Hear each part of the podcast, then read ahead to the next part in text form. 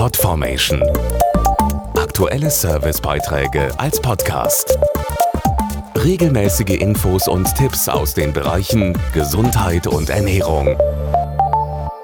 Jedes Jahr im November lassen sich Männer weltweit Schnurrbärte wachsen, um unter anderem für die Erforschung von Prostatakrebs Geld zu sammeln.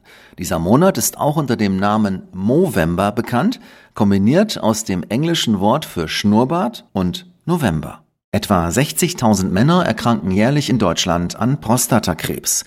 Dazu der Urologe Dr. Stefan Machtens. Wenn noch keine Tochtergeschwülste vorliegen, lautet das Therapieziel, die Tumorstreuung so lange wie möglich hinauszuzögern und dabei die Lebensqualität zu erhalten. Es gibt für Patienten mit einem nicht gestreuten, bereits mit Hormonentzug vorbehandelten Prostatakrebs heute Therapieoptionen, die bereits beides ermöglichen können. Auch mit der Diagnose Prostatakrebs können Patienten ihr Leben weiterhin aktiv führen. Im Fokus der Kampagne Wertvoller stehen deshalb eine positive Zukunftsperspektive und die Lebensqualität trotz fortschreitendem Prostatakrebs.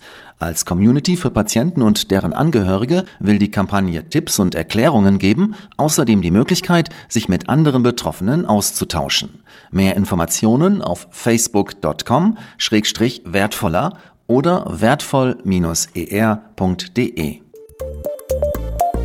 Podformation.de Aktuelle Servicebeiträge als Podcast.